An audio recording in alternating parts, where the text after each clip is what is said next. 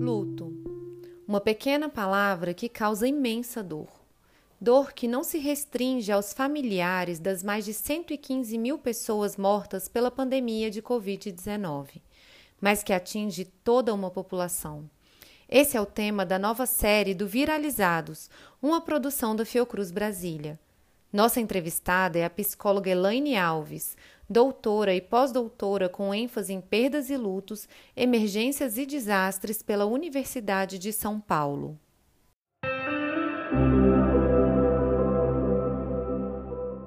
E por que é tão importante falar do luto?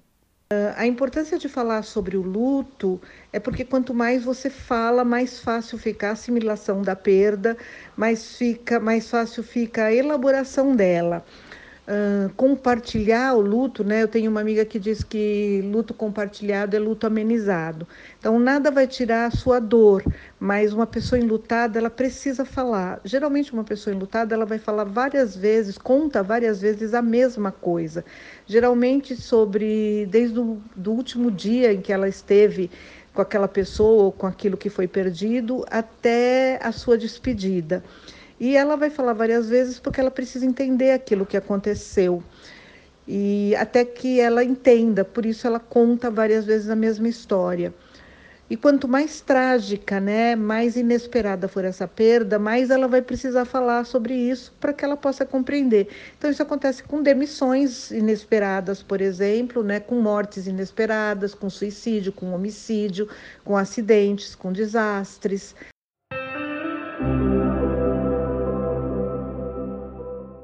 Falar sobre morte?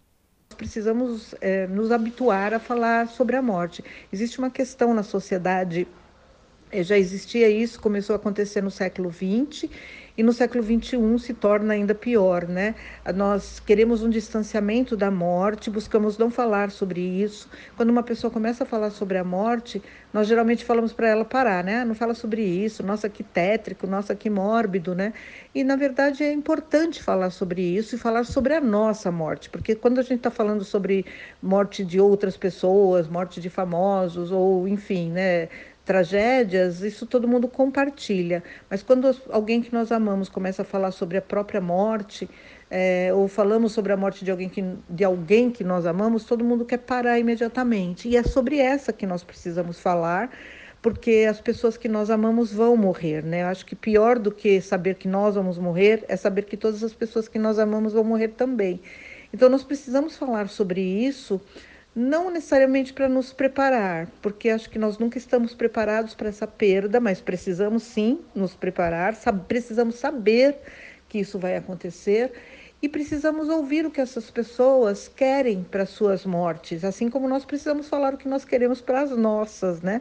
Porque isso facilita muito a vida das pessoas quando nós morrermos e facilita a nossa vida quando o outro morrer para saber exatamente o que nós queremos e o que o outro quer, principalmente quando estivermos morrendo e quando o outro estiver morrendo. Isso é muito importante, viu, gente? Porque a maioria das pessoas não morre como gostaria de morrer.